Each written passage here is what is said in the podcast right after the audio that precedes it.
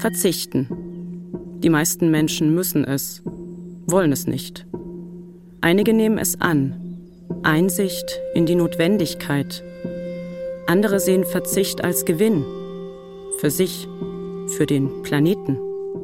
Verzichten auf Fleisch, Alkohol oder Zucker. Auf das Auto, auf Geld. Das war dann der ausschlaggebende Punkt, um zu sagen, ich gehe jetzt in einen Geldstreik. Ich war auch so, wenn ich Geld auf der Straße gefunden habe, habe ich es nicht aufgehoben und habe auch kein Geld angenommen. Verzichten können, verzichten müssen. Nichts wollen oder nichts haben. Am Sonntag gab es einen Braten und sonst gab es kein Fleisch. Und das sage ich mir, wir haben nicht vermisst. Verzichten auf soziale Medien, weil sie asozial machen. Auf Flugreisen, weil sie Fluchreisen geworden sind. Auf Plastikflaschen, weil sie die Meere plastinieren. Verzichten für den sozialen Frieden, für die innere Ruhe, für den Nächsten, für sich selbst. Für Gerechtigkeit, für ein gottgefälliges Leben. Ich habe mir dann, das war aber, da war ich noch jünger, eine Cartier geleistet. Ne? Na, die erste Woche habe ich mich noch gefreut, wenn ich auf die Uhr schaue, aber in der zweiten Woche, da hätte es auch ein Imitat sein können. Also, was ich sagen will, ist, dass immer die Vorfreude war, aber wenn das Kostüm im Schrank hing, dann war diese Vorfreude verblasst. Ne? Und ich weiß, da war ich nur Novizin, da saß ich in meiner Zelle und da ist mir richtig bewusst geworden, jetzt habe ich Freude ohne äußeren Grund. Verzicht der eigentlich Verlust ist. Verzichten auf das, was im Überfluss da ist oder auf das, was unerreichbar bleibt. Ich wollte mir jetzt eigentlich mal ein paar neue Winterstiefel noch kaufen im Januar, aber wo ich die Preise gesehen habe, das war dann nicht mehr schön. Da kann ich für eine ganze Woche, mehr als für eine Woche einkaufen gehen und habe zu essen da. So viel kosten dann ungefähr schon die Stiefel.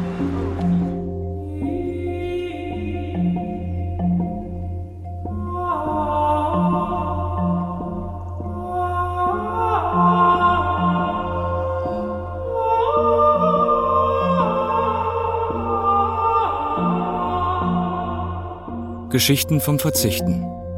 Feature von Lydia Jacobi.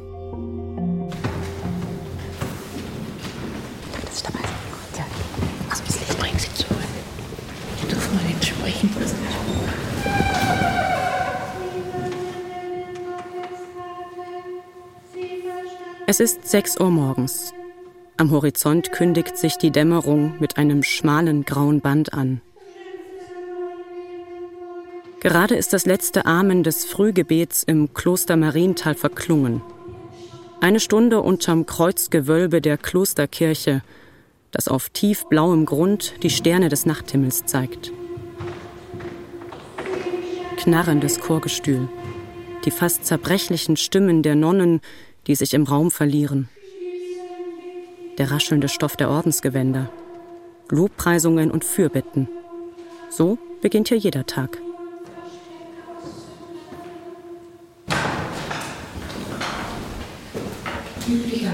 Um sieben heilige Messe, aber wenn wir keinen Pfarrer heute haben, dann haben wir um 7.15 Uhr Kommunionfeier in, in der Kirche und um 8 Uhr ist dann Frühstück und ich dachte mir, wir treffen uns dann um 9. Ja? Sehr schön. Gut. Okay, also Gut.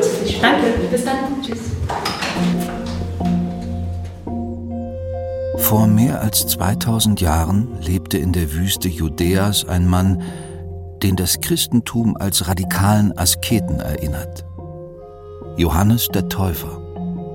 Sein einziger Reichtum war der Blick in das prachtvoll funkelnde Sternenzelt, das sich aufgespannt zwischen den Gebirgszügen im Osten und Westen nachts im dunklen Wasser des Jordan spiegelte. Heuschrecken und wilder Honig waren seine Nahrung. Kehrt um, rief er den Menschen zu, und sie ließen sich in Scharen von ihm taufen. Ändert euch. Wer zwei Hemden hat, der gebe dem, der keines hat, so sprach Johannes zu den Untertanen Roms, und wer Speise hat, tue ebenso. Fordert nicht mehr, als euch vorgeschrieben ist, tut niemandem Gewalt noch Unrecht und lasst euch genügen an eurem Sold. Ich bin für einen Tag zu Gast bei den Zisterzienserinnen im Neißetal an der Grenze zu Polen, will mit ihnen über das Verzichten reden. Seit jeher eine christliche Tugend, die mit der neutestamentarischen Figur des Täufers Johannes eine ihrer Personifizierungen gefunden hat. Wo könnte ich mehr über das weniger erfahren als hier? Also mein Name ist Schwester Maria Mechthild. Ich bin 2002 in Kloster Helfter, also das Neugründung, bei Lutherstadt Eisleben eingetreten und war dann ja bis zum Juli 2019 ununterbrochen in Helfter. Also wir sind ja auch in Orden, ein kontemplativer Orden. Und unsere Priorin, die hat mir eben gebeten, hier ein Jahr zu unterstützen. Und so bin ich dann am 11. Juli, das weiß ich deswegen so genau, weil es der heilige Benedikt war, 2019 hierher gekommen. Aus einem Jahr im Kloster Marienthal sind mittlerweile fast vier geworden. Schwester Mechthild, Mitte 60, hat eine Kerze entzündet. Ihre Hände ruhen auf der runden Tischplatte. Die üppigen Ärmel des Habits sind in mehreren Falten zurückgeschlagen. Wir sitzen im sogenannten Palatorium, abgegrenzt von den Bereichen der Klausur, in denen die Nonnen, wenn man so will, das stille Dasein der biblischen Wüsteneremiten leben. Hier hingegen dürfen sie Besuch empfangen und der lateinischen Bezeichnung entsprechend frei parlieren, sprechen, plaudern. Nach derart strengen Regeln zu leben, konnte sich Schwester Mechthild in den Zeiten, als sie noch Iris Butalla hieß, schwer vorstellen. Also ich war bei Pico Kloppenburg Assistenz der Geschäftsleitung, ich war mal auf einer Privatbank. Dann habe ich die erste Reha-Klinik in Bayern mit aufgebaut. Und als die dann aufgebaut war, ich, bin ich dann eben zu BMW. Und nach BMW war ich eben dann, bei, also da, wo ich, also wo, wo meine Heimat ist, also meine frühere Heimat, da ist die Administration von McDonalds europaweit. Ne? Und da war ich eben auch, ja. Mhm. Und, das heißt, man könnte eigentlich jetzt so ganz oberflächlich sagen, Sie hatten vor Ihrem Eintritt ins Kloster alles, was man heute meint, was, was man braucht. Ja, ich habe aber sehr viel arbeiten müssen, auch bei BMW. Also bin meistens in der Dunkelheit nach Hause gefahren. Also meine, natürlich hatte ich ähm, Spitzengehalt und auch alle halbe Jahre neuen Wagen. Und weder tanken noch waschen musste das Auto, das haben alles die Leute in der Werkstatt gemacht. Das war schon schön, aber auch, also es gab Zeiten, da habe ich, ich habe mal drei Jahre überhaupt keinen Urlaub gemacht. Also ich war aber schon auch so ein Workaholiker, also ich habe die Arbeit immer geliebt. Manche würden das, was Schwester Mechthild etwa um ihr 40. Lebensjahr herum empfand, als klassische Midlife-Crisis bezeichnen. Es mangelte ihr eigentlich an nichts. Geld, eine geräumige Wohnung, Karrierechancen, die selbstgewählte Freiheit der Kinderlosigkeit. Und trotzdem diese Zweifel. Naja, ich habe schon gemerkt, also, dass dieses da habe ich aber nicht an Kloster gedacht, aber dass dieses immer mehr haben wollen, auch für die Unternehmen, die man arbeitet. Da geht es ja immer nur um mehr haben. Selbst in der Reha-Klinik ging es darum, um Umsatz. Äh, solche Dinge haben mich schon ernüchtert und das war schon ein Mitgrund. Also ein Grund, dass ich mir dachte, will ich so weitermachen.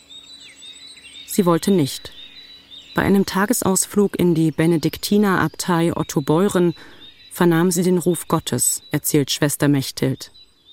Es war der Moment, als die Mönche den Psalm beteten, alles, was atmet, lobe den Herrn.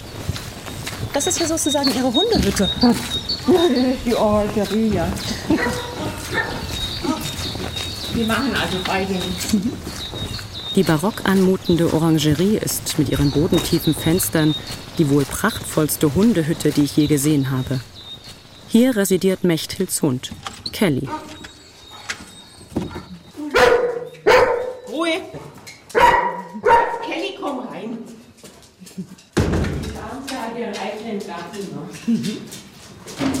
Die haben es aber schön. Ja, die hat schön. Ja. ja. Die weiß das noch nicht, ne? Ja. Und das ist ganz gut, da muss ich nämlich raus, egal was für ein Wetter ist. Ja.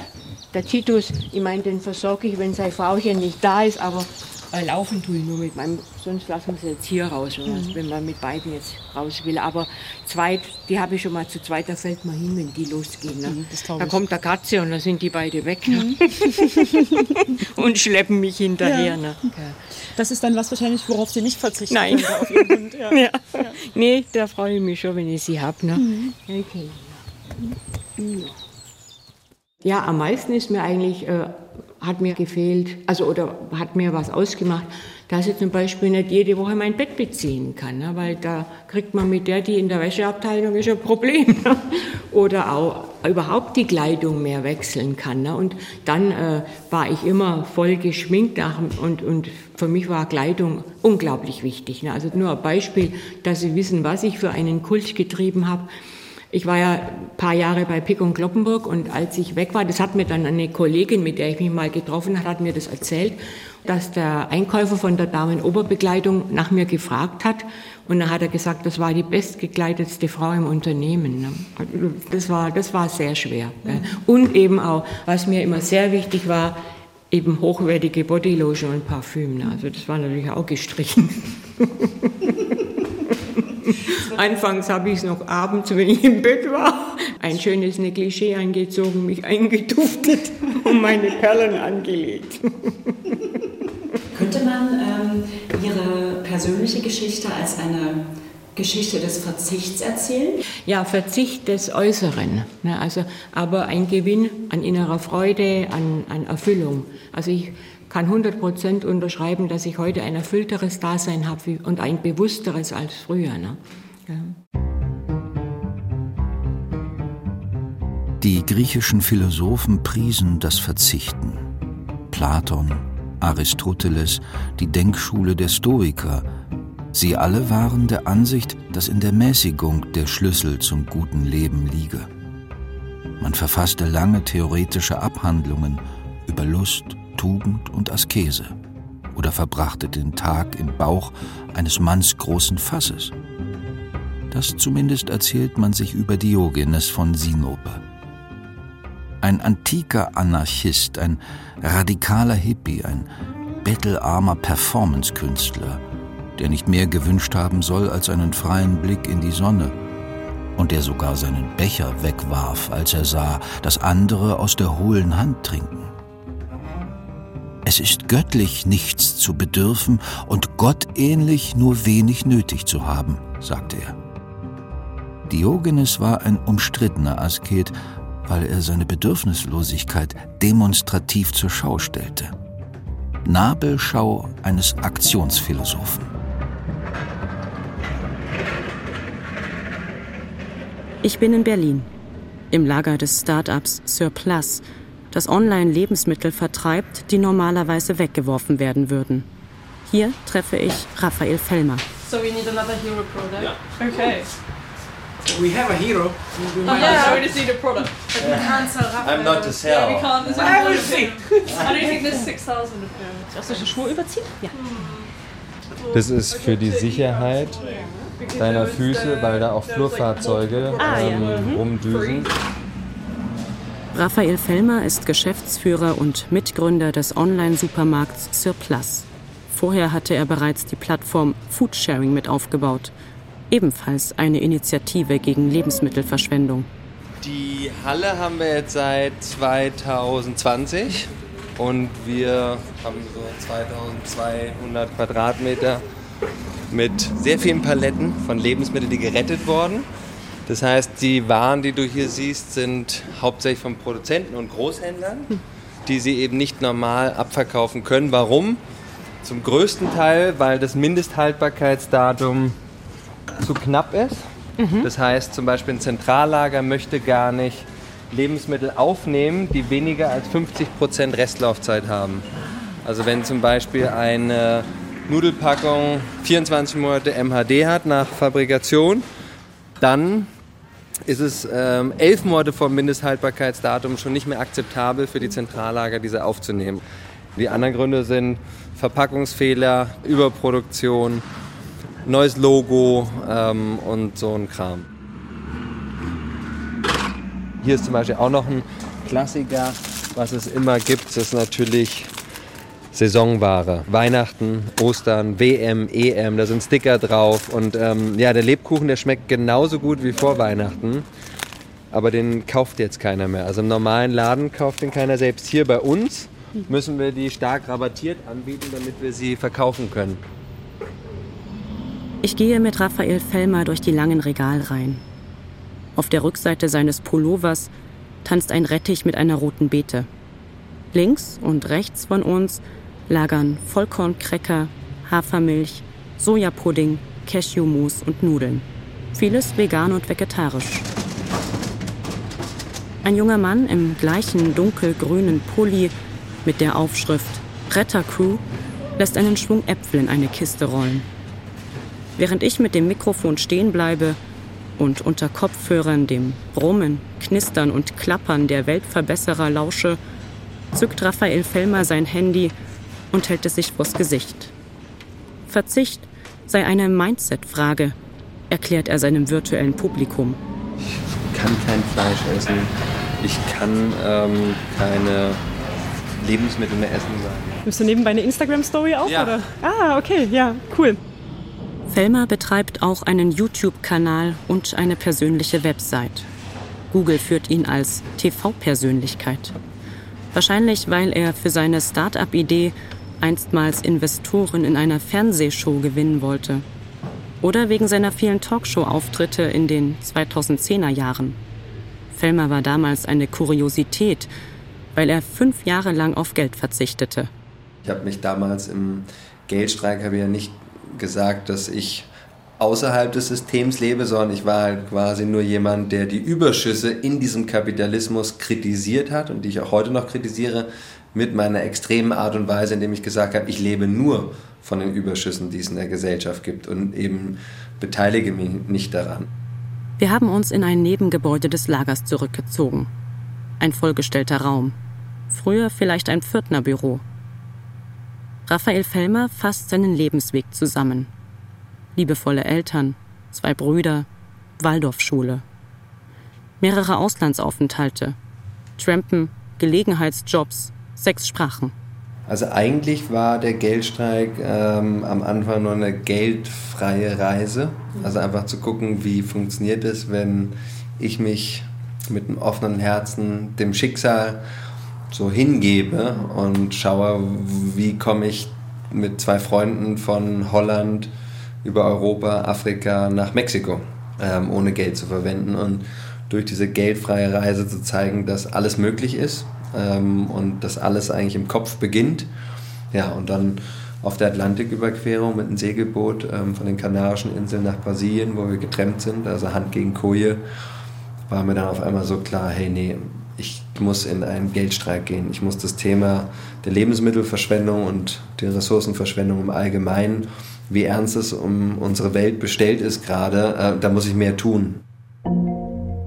Das hieß, Fellmer löste sein Konto auf, containerte sein Essen, trug Kleider aus Verschenkekisten und Umsonstläden.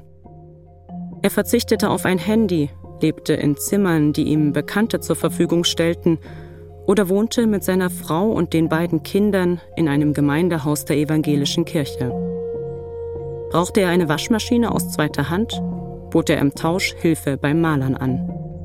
Ja, meine Frau, die war jetzt nicht so dogmatisch. Also ich war auch so, wenn ich Geld auf der Straße gefunden habe, habe ich es nicht aufgehoben und habe auch kein Geld angenommen äh, fürs Honorar für ein Buch, sondern ich habe ein Drittel des Buchs, äh, glücklich ohne Geld, was ich geschrieben habe, habe ich einfach verschenkt an Umsonstläden, Büchereien ja, habe also kein Geld direkt angefasst. Indirekt hatte ich natürlich, weil ich Leitungswasser getrunken habe. Weil ich das Internet mitgenutzt habe, weil ich eine Wohnung, wo auch eine Heizung war, die wir angemacht haben, hatte ich natürlich ständig indirekt mit Geld zu tun. Schmarotzer bekam er dafür manchmal zu hören. Das wischt Fellmer weg. Wir seien alle Schmarotzer, würden leben auf Kosten anderer Menschen, der Tiere, des Planeten. Überhaupt, wenn der Satz, das Private sei politisch, auf jemanden passt, dann wahrscheinlich auf ihn, der fast jede persönliche Anekdote in die große Erzählung vom Raubbau an der Erde münden lässt. Aber eigentlich jedes Mal, wenn wir etwas konsumieren, dann wähle ich. Dann sage ich, ich finde dich gut, Firma, ich finde dich gut, Supermarkt, ich finde dich gut, Produktionsstätte, äh, wie ihr das macht und wie ihr eure Mitarbeitenden behandelt, ähm, wie ihr die Natur behandelt. Damit gebe ich meine Stimme ab. Raphael Fellmer hat seinen Geldstreik 2015 beendet. Seine strengen Glaubenssätze hätten ihn teilweise unfrei gemacht, erzählt er. Es sei ihm schwer gefallen, sich und seinem Umfeld etwas zu gönnen. Ja, unsere Kinder waren dann größer dann war es so, dass wir auch immer so nur ein, anderthalb Jahre an einem Ort bleiben konnten, weil dann der Raum nicht mehr zur Verfügung stand oder so und meine Frau auch auf jeden Fall ein bisschen gelitten hat unter diesem Dogmatismus. Also ich war sehr extrem. Ich habe auch äh, Markus Lanz, Stern TV, ich bin immer hingetrennt und habe nicht das Zugticket angenommen und auf jeden Fall, ich bin sehr froh, dass sie mich nicht verlassen hat, weil ähm, ich da sehr extrem unterwegs war. Mhm. Das war dann für mich so, ja, wo ich gespürt habe, hey, ja, nee, Jetzt habe ich wirklich viele Jahre lang ohne Geld gelebt. Jetzt möchte ich zeigen, ähm, dass ich auch mit Geld die Welt genauso verändern kann. Ähm, letztes Jahr ist mir auf einmal bewusst geworden, Mensch, ich bin jetzt fast 40. Meine liebste Mutter, die ich sehr liebe, ich habe noch nie einen Tag mit ihr alleine verbracht. Ich habe mir noch nie die Zeit genommen und wir können uns Zeit nehmen, wenn wir wollen, um mit ihr Zeit zu verbringen. Und solche Dinge, die mir einfach in meinem ganzen Wahn die ganze Zeit tun, machen, ähm, organisieren, vorantreiben, ähm, mir eben für sowas keine Zeit genommen habe. Oder auch das vorher nicht mehr im Bewusstsein hatte. Also das heißt, klar kann man sagen, Weltretten ist immer wichtiger als alles andere, aber Weltretten, das ist kein Sprint, sondern das ist ein Marathon. Die Brüder sollen sich nichts aneignen, weder Haus noch Ort noch irgendeine andere Sache und gleich wie Pilger und Fremdlinge in dieser Welt, die dem Herrn in Armut und Demut dienen, mögen sie voll Vertrauen um Almosen bitten gehen. Und sie sollen sich dabei nicht schämen, weil der Herr sich für uns in dieser Welt arm gemacht hat. Dies ist jene Erhabenheit der höchsten Armut, die euch, meine geliebtesten Brüder, zu Erben und Königen des Himmelreiches eingesetzt, an Dingen arm, aber an Tugenden reich gemacht hat. Franz von Assisi lebte in einer Zeit, in der Heimatlose bei vielen Menschen Ansehen genossen, zumindest die, die freiwillig alle Wurzeln abschlugen. Eigentlich hätte er wohl Tuchhändler werden, das erfolgreiche Geschäft seines Vaters fortführen sollen, doch der heilige Franziskus entschied sich für die Einsamkeit, sagte sich von seiner Familie los und führte bald das Leben jener mittelalterlichen Eremiten, die meinten, in Armut und Abgeschiedenheit dem Himmelreich näher zu kommen. Er mischte sich unter die Bettler, ging barfuß und nahm fortan kein Geld mehr in die Hand. Sein Zuhause waren die steinigen Wege Umbriens, die Vögel, so sagt es die Legende, seine Begleiter. Franziskus verzichtete bewusst. Er hatte die Wahl.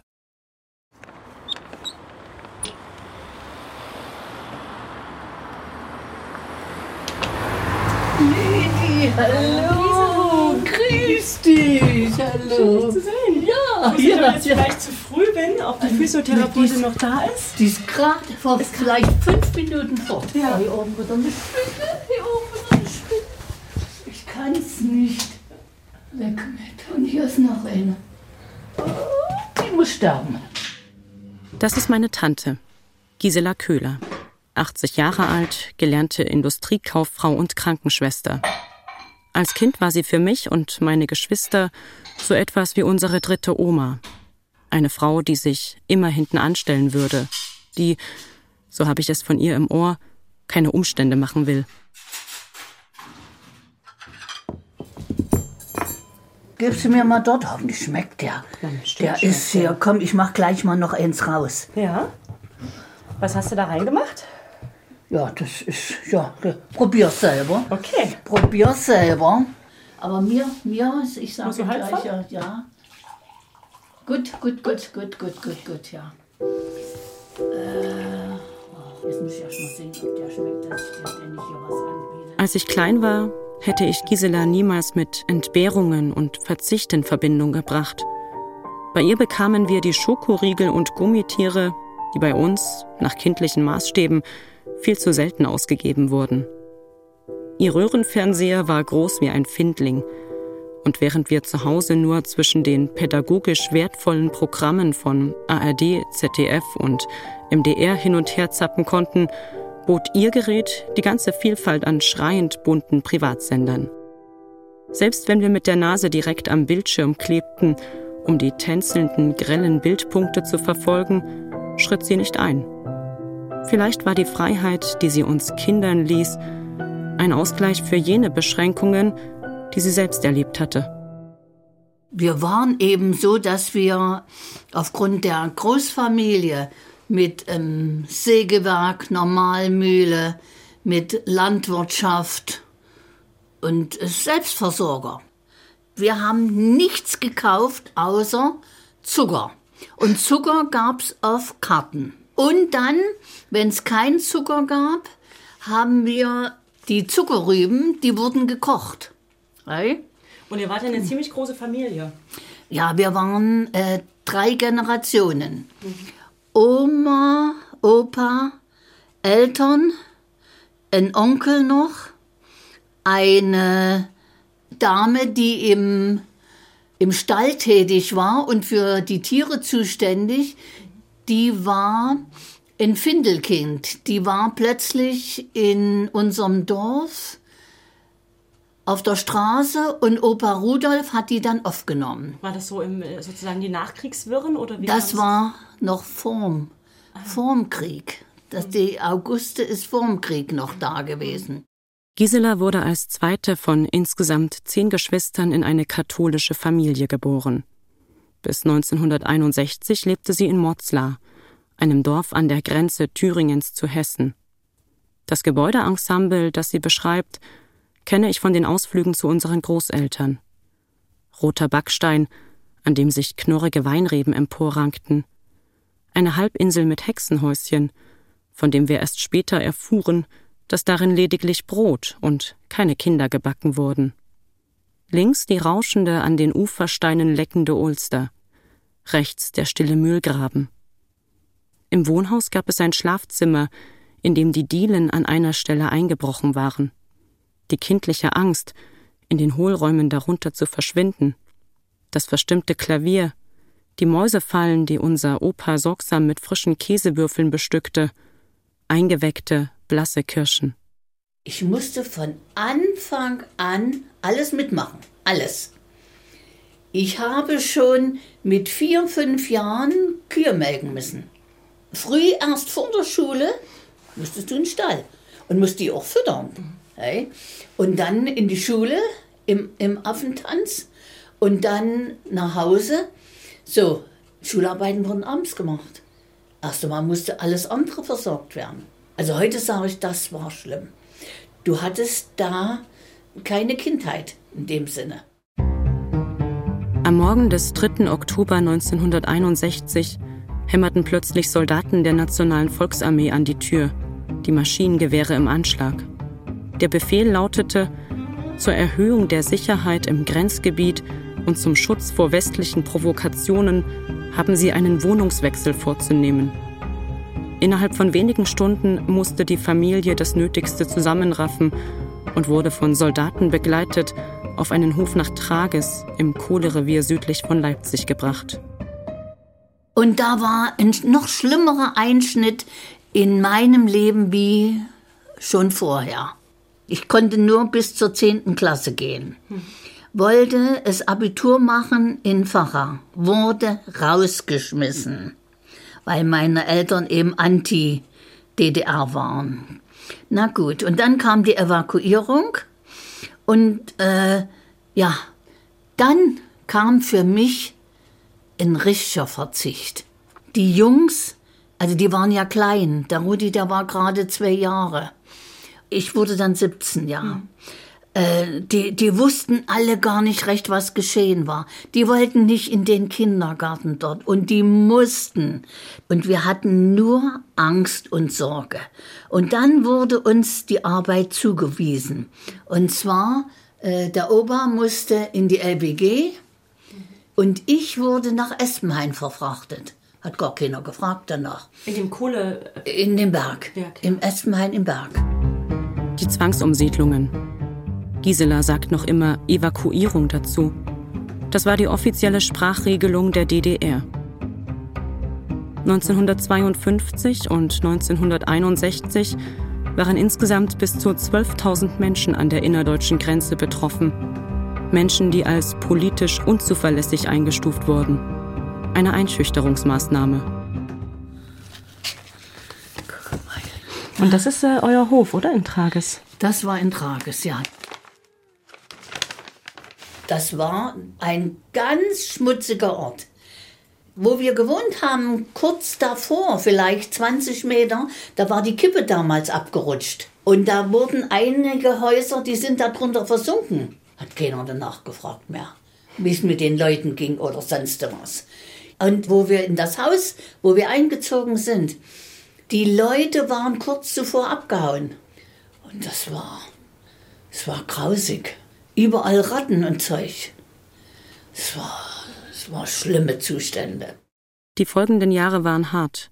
Die Familie ernährte sich größtenteils von dem, was der eigene Hof abwarf. Fleisch gab es nur sonntags, Kleidung manchmal aus den Paketen der Westverwandtschaft. Giselas Vater, mein Opa, wurde depressiv. Den Kindern verbot er, zu den Pionieren oder zur FDJ zu gehen. So wie Gisela mir einst als dritte Oma erschien, so war sie damals für ihre jüngeren Brüder die zweite Mutter. Glaub mir das, wir kamen uns vor wie Aussätzige, wie Flüchtlinge. Keiner wollte uns, keiner, der, die haben uns alle nur von der Seite angeguckt. Das war schlimm, das mhm. war schlimm. Also ich muss sagen, äh, wenn ich jetzt so von Sion was höre, da denke ich, na, das ist was, was hier aktuell ist. So hm. war es mit uns. So war das mit uns. Dazu kam die jahrzehntelange Bespitzelung durch die Stasi. Und die eine Familie, die wollten ja hier, dass ich ihnen verzeihe. Und das äh, habe ich lange gebraucht. Da habe ich mir mal als Vater unser durch den Kopf gehen lassen. Äh, und vergib uns unsere Schuld. Wir auch, wir vergeben unseren Schuldigern. Das musste bei mir erst einmal reifen. Heute sage ich mir, als Christ hätte ich das früher machen müssen. Ich hätte früher sagen müssen, ich vergebe euch. Hey. Obwohl sie mir schwer. viel angetan haben. Obwohl im, im Krankenhaus mein Lohn wirklich davon abhing. Du meinst, dein Lohn war geringer? Viel geringer. Da hat Wirklich? mir mal eine äh, Sekretärin gesagt, äh, warum verdienen Sie so wenig? Ich krieg doch bedeutend mehr.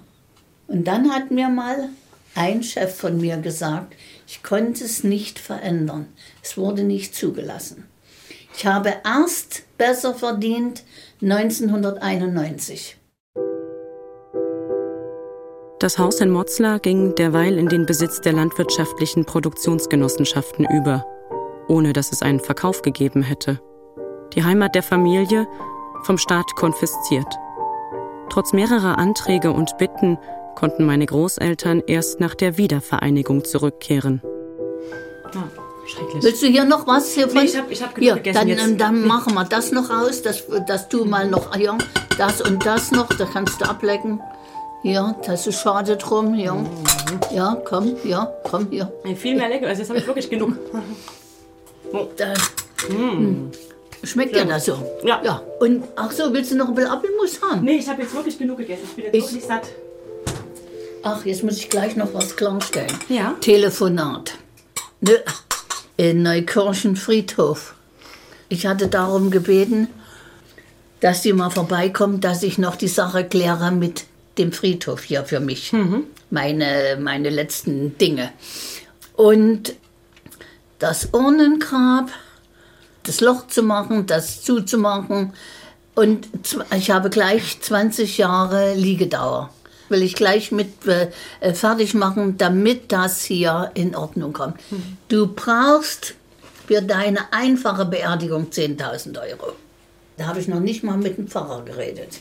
Damit hatte ich nicht gerechnet. Hm. Hey. Und da habe ich eben hier dann für mich entschieden, damit gar keiner mehr noch irgendwelche äh, Verpflichtungen äh, kriegt oder was, hm. dass die Betreuung dann von dem Urnengrab über die Gemeinde geht und dass äh, wer einen Blumenstrauß hinstellen will, der stellt ihn hin. Da muss keiner sich dann den Kopf machen.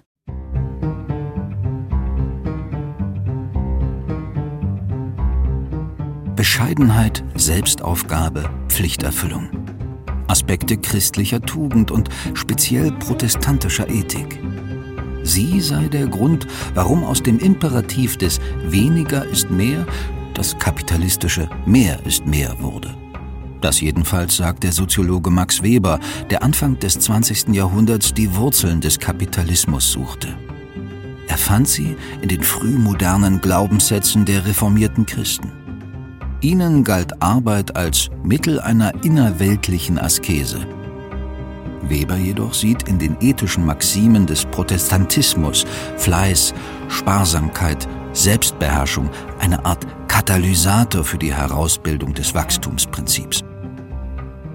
Seiner Analyse nach ist der Konsumverzicht notwendig, damit das Vermögen immer wieder reinvestiert werden kann.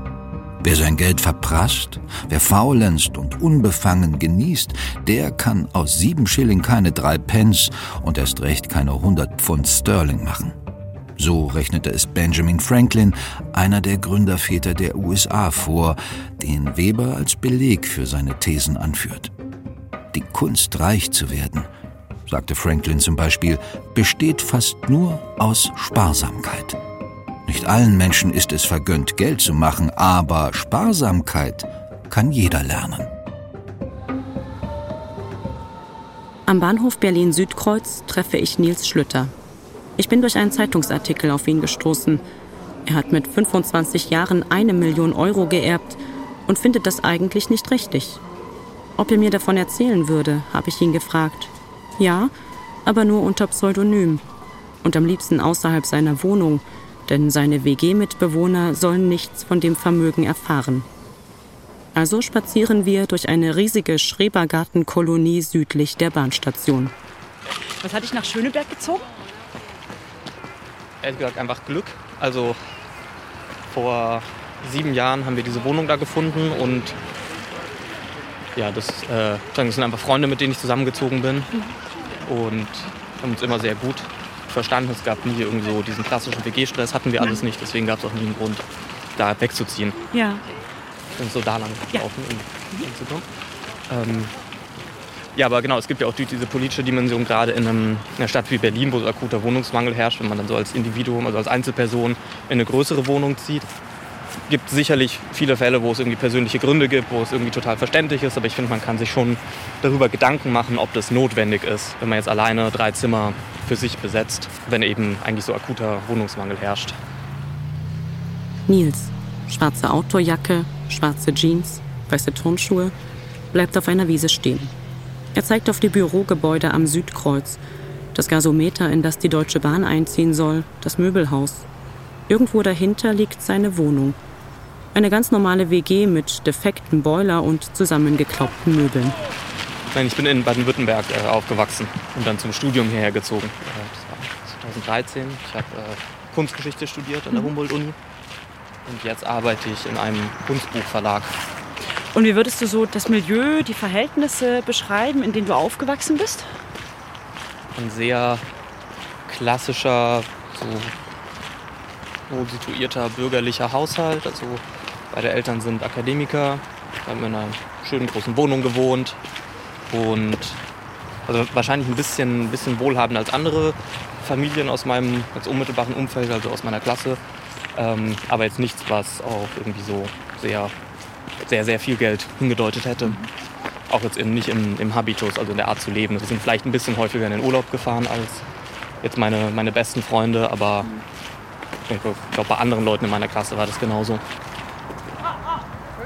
Wir folgen einem breiten Kiesweg. Links und rechts von uns Jägerzäune, Maschendrahtzäune, Lattenzäune.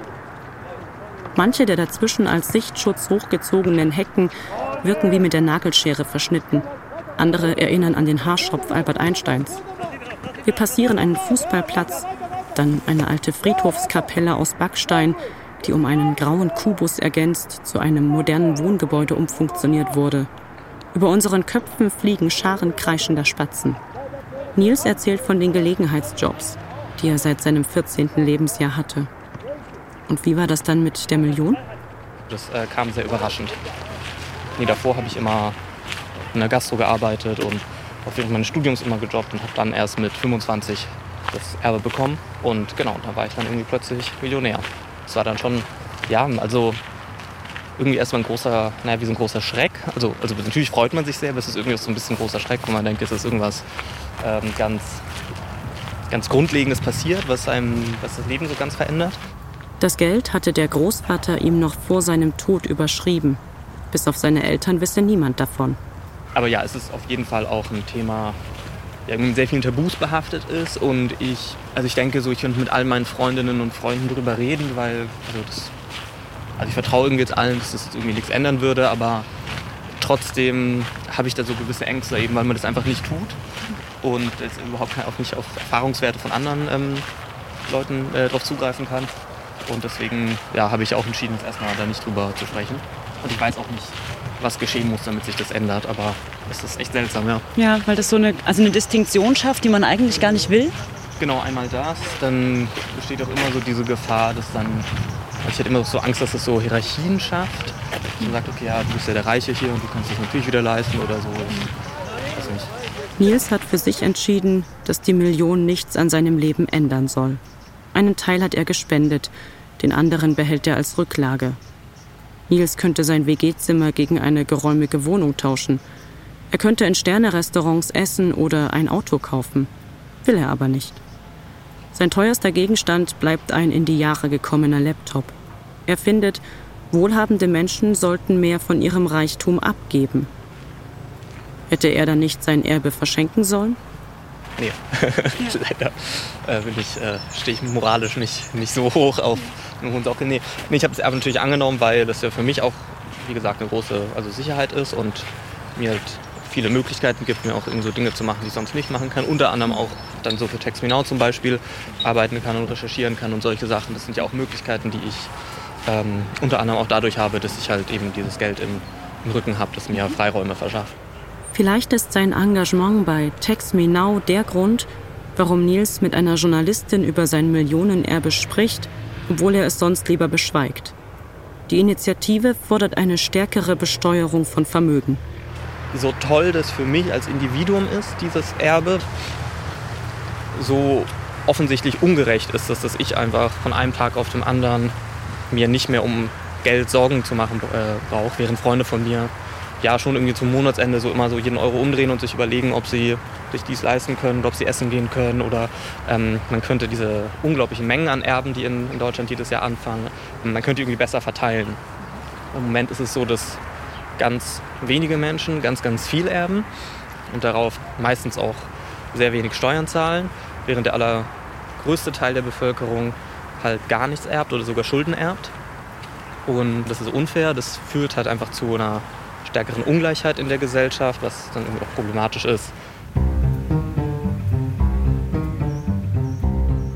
Man stelle sich Friedrich Nietzsche vor, wie er an einem Sonntagvormittag die Beine hochlegt und eine Zeitung des 21. Jahrhunderts aufblättert. Weniger ist mehr. Das Glück liegt im Verzicht. Die neue Lust an der Askese. Vermutlich würde der Philosoph entnervt die Hände vor den Kopf schlagen Kaum jemand hat so leidenschaftlich gegen das asketische Ideal seiner Zeit gewettert wie er. Nietzsche sieht darin den Zwang, sich ein unmenschliches Leben auferlegen zu müssen, die Welt zu verneinen und Sinnesfreuden abzutöten, um dem ständigen schlechten Gewissen beizukommen, das zivilisierte Gesellschaften in seinen Augen auszeichnet. In der Genealogie der Moral schreibt er, dass aber überhaupt das asketische Ideal dem Menschen so viel bedeutet hat, darin drückt sich die Grundtatsache des menschlichen Willens aus, sein Horror vacui. Er braucht ein Ziel, und eher will er noch das Nichts wollen, als nicht wollen. Seine Streitschrift erschien 1887. Das war lange bevor Klimawandel, Ressourcenverbrauch, der Raubbau im globalen Süden und die Überforderung des modernen Individuums in den Fokus gerieten. Und doch schon mitten im Anthropozän, im Erdzeitalter, in dem der Mensch den Planeten formt oder eigentlich deformiert. Im Jahr 1972 stellte ein erlauchter Club in Rom allerdings fest, dass die Menschheit vielleicht doch zum Sprint ansetzen sollte, dass sie das Verschwenden, Beschleunigen und Steigern beenden muss. 17 Wissenschaftlerinnen und Wissenschaftler riefen die Grenzen des Wachstums aus. Wenn die gegenwärtige Zunahme der Weltbevölkerung, der Industrialisierung, der Umweltverschmutzung, der Nahrungsmittelproduktion und der Ausbeutung von natürlichen Rohstoffen unverändert anhält, werden die absoluten Wachstumsgrenzen auf der Erde im Laufe der nächsten 100 Jahre erreicht. Mit großer Wahrscheinlichkeit führt dies zu einem ziemlich raschen und nicht aufhaltbaren Absinken der Bevölkerungszahl und der industriellen Kapazität. Das Credo der Forscher Wenn die Erde noch eine Zukunft haben soll, müssen wir nicht nur immer mehr verzichten, wir müssen auf das immer mehr verzichten. Guten Morgen. Die Presse ist da. Ein sonniger Vormittag in Dresden. Seit 7.30 Uhr steht Fichte an der Straßenecke Münchner Platz. Wie jeden Mittwoch. Dieser eine Quadratmeter Fußweg ist seiner. Begrenzt von Bauzäunen und einer Dixie-Toilette zur Linken, dem Metzgerwagen zur Rechten. Die dumpfen Schläge des Fleischklopfers das Klingeln der Straßenbahn, das Stimmengewirr des Wochenmarkts hat Fichte seit einem Vierteljahrhundert im Ohr. So lang verkauft er bereits die Straßenzeitung Drops. Und wenn ich eben halt mal nicht da bin, dann fragen die Leute eben halt, was mit mir passiert ist. Und genau dasselbe ist auch sonntags am Diakonissenkrankenhaus an der Kirche. Die kennen mich nur auch schon alle und wie gesagt, wenn ich mal nicht da bin, denken die gleich Schlimmste. Woher Fichte seinen Spitznamen hat, weiß er selbst nicht mehr genau. Er trug ihn schon zu Schulzeiten. Und auch jetzt will er am liebsten so angesprochen werden. Auf einem Notenständer hat Fichte die aktuelle Ausgabe der Drops festgeklemmt. Darunter baumelt ein Joghurteimer mit etwas Kleingeld. Das Titelthema ist, Moment, wo ist es? Überleben und Verkehrswende, weil jetzt zum Beispiel ab 1. Mai das 49-Euro-Ticket wiederkommt. Dann eben halt von Fesseln und Flügeln. Das ist der Weg aus der Wohnungslosigkeit. Das ist immer interessant, weil ich selber Erfahrung habe mit Obdachlosigkeit. Ich war zehn Jahre auf der Straße. Durch mein Alkoholproblem, was ich hatte. Fichte ist 53. 1987, als die DDR kaum noch den bröckelnden Putz am sozialistischen Staatsgebilde kaschieren konnte, begann Fichte seine Lehre als Facharbeiter für chemische Produktion im VEB Kunstseidenwerk in Pirna. Einen Beruf, den er niemals ausüben sollte. Das Werk wurde nach der Wiedervereinigung abgewickelt. Fortan halfen Fichte Schnaps und Bier über die leeren Tage hinweg. Und habe ja dann auch immer wieder mal eine Frau kennengelernt. Habe nun mittlerweile drei erwachsene Töchter. Und ja, und das waren dann halt immer so rausgeschmissen, auf der Straße gesessen und immer wieder zum Alkohol gegriffen. Und wenn du dann einmal drin bist, kommst du nicht mehr raus. Fichte schlief in der Dresdner Altmarktgalerie, bis er rausgeworfen wurde. Dann fuhr er nächtelang Straßenbahn, immer wieder von Endhaltestelle bis Endhaltestelle, kam wegen dutzendfachen Schwarzfahrens elf Monate ins Gefängnis, um danach wieder auf der Straße zu sitzen. Im Winter schnurrte er sich bei minus 20 Grad etwas Geld auf den Stufen der Hofkirche zusammen für Alkohol und Zigaretten. Gegessen hat er zu dieser Zeit kaum noch. Also ich auf der Straße, ich war ganz anders. Mir ging auf Deutsch gesagt, ich sag's jetzt so wie es ist, alles am Arsch vorbei. Ich hatte jetzt nichts Lust, außer irgendwo mit viel Geld herzukriegen, was zu rauchen zu haben und was zu trinken. Mehr war nicht mehr. Der Rest der Welt war weg. Da ging nichts mehr. Du hast dich nicht mehr interessiert, was die anderen machen oder ob da irgendwas ist. Wie jetzt zum Beispiel im Frühjahr, wenn dann alles anfängt zu blühen. Das ist jetzt was ganz anderes. Da guckt man wirklich hin. man hat noch was vom Leben. Damals hat es ihn nie interessiert, er hat wirklich nur der Alkohol. Und er hat im Endeffekt den Rest alles zerstört. Es ist nun mal so. Wenn ich darüber heute nachdenke, dann frage ich mich irgendwann schon mal, was ich für ein Prinzip war. Na gut, ich muss jetzt dazu sagen, ich habe nur wirklich schon vieles durch und ich frage mich manchmal selber, wie kann man sich sowas eigentlich überleben? Die kommen aus der Bücherei. Aus der Bücherei? Die ist so gleich hier unten. Können wir mit reinrufen? Etwas reinrufen, wenn ihr wollt. Bla bla bla. Hallo. Dass Fichter heute mit seinen Zeitungen auf dem Wochenmarkt steht, weiß, wann die Schulkinder aus der Bibliothek kommen, Passanten grüßt, hier und da ein kurzes Schwätzchen hält, das verdankt er seiner Freundin. Er hatte sie kennengelernt, als er noch in der Altmarktgalerie schlief. Später traf Fichte sie wieder. Sie nahm ihn auf, kümmerte sich darum, dass er wieder einen Ausweis bekam und stellte ihn vor die Wahl. Entweder du machst einen Alkoholentzug oder ich bin weg. Seit 2014 ist Fichte trocken. Er erfreut sich an seinem Klapprad, mit dem er durch die Hügellandschaften der Heide fährt und am Schrebergarten seiner Freundin. Ich habe nur mein eigenes Beet, tue ich immer meine Blumen pflanzen. Das mache ich dieses auch wieder. Und da passt das schon. Obst haben wir ja, wir haben einen Kirschbaum, Pflaumenbaum. Wir haben viele Stachelbeeren, Heidel, äh, Johannisbeeren. Und das fängt alles an zu blühen, das ist was ganz anderes. Als wie, wenn man irgendwo in der Ecke hängt und eine Bulle Bier trinkt. Und also ich meine, ich muss ehrlich sagen, auf der einen Seite, soweit bin ich mit meinem Leben eigentlich zufrieden. Fichte hat eine kleine Wohnung und lebt jetzt vom Bürgergeld. Arbeiten kann er wegen einer Krebserkrankung nicht. Etwa 400 Euro hat er nach Abzügen im Monat zur Verfügung. Zu wenig für die Winterschuhe, die er zuletzt dringend gebraucht hätte. Gibt es noch was, ähm, Träume, Dinge, die Sie vorhaben im Leben, die Sie gern machen würden, die Sie sich gern erfüllen würden, Wünsche vielleicht? Ja, es gibt noch einen, den wollten wir eigentlich 2020 machen. Einmal nach Paris. Erstmal bin ich ja nur großer Fan von Walt Disney. Und da ist ja alles das ganze Ding da. Was, dann der Eiffelturm. Und zweitens mal ist Paris ja die Stadt der Liebe. Dann nehmen Sie Ihre Freundin mit? Ja. Und da wollen wir mal gucken. Vielleicht klappt es mal irgendwann. Paris.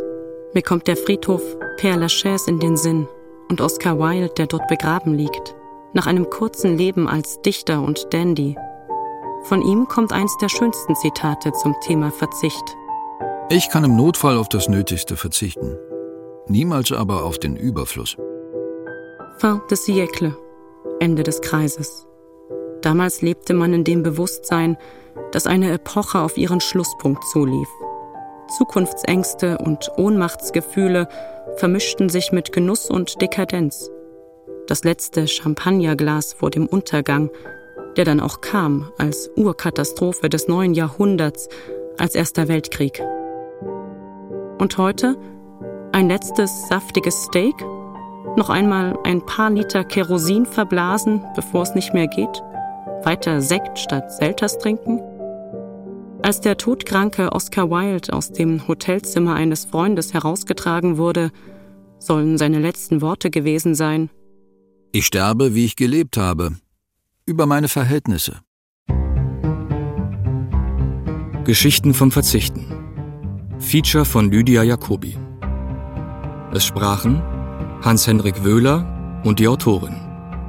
Redaktion und Idee Tobias Barth. Schnitt Christian Grund. Ton Holger König. Regieassistenz Dagmar Palowski. Regie Nikolai von Koslowski. Produktion Mitteldeutscher Rundfunk 2023. Verzichten ist auch ein Thema von Armutsforscher Christoph Butterwegge. Zu hören in der Folge Armut, Reichtum, Ungleichheit im Podcast Das große Ganze. Jetzt in der ARD Audiothek.